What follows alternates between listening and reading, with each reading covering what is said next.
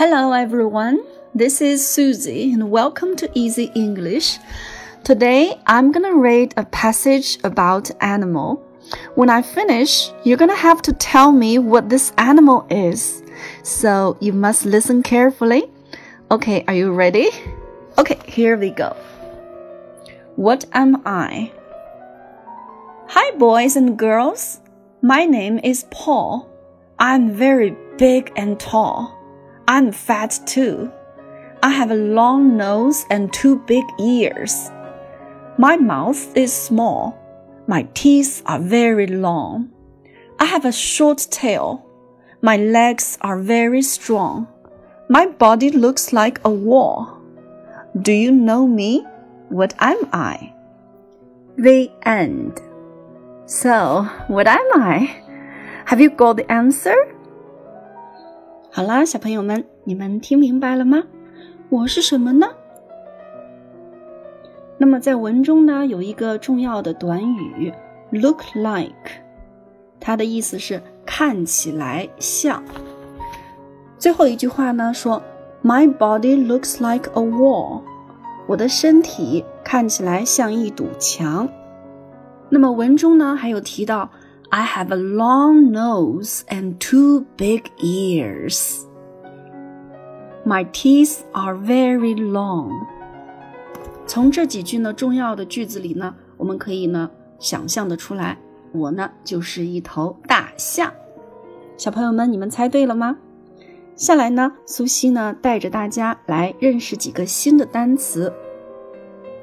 第一个单词，teeth。Teeth 这个单词呢，表示牙齿，它是复数形式。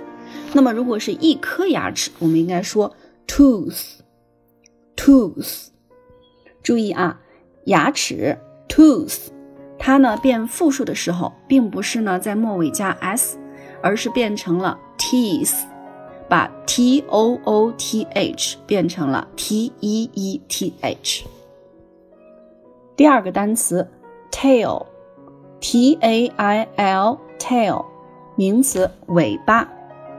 文中说到呢，I have a short tail，我有一个短尾巴。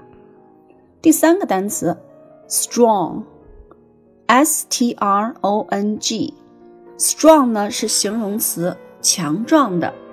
文中说到，My legs are very strong，我的腿非常强壮。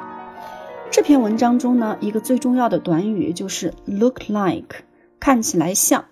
我们刚才呢已经讲了，那么下来我们再看几个例句。He looks like a kangaroo when he jumps。他跳的时候看起来像袋鼠。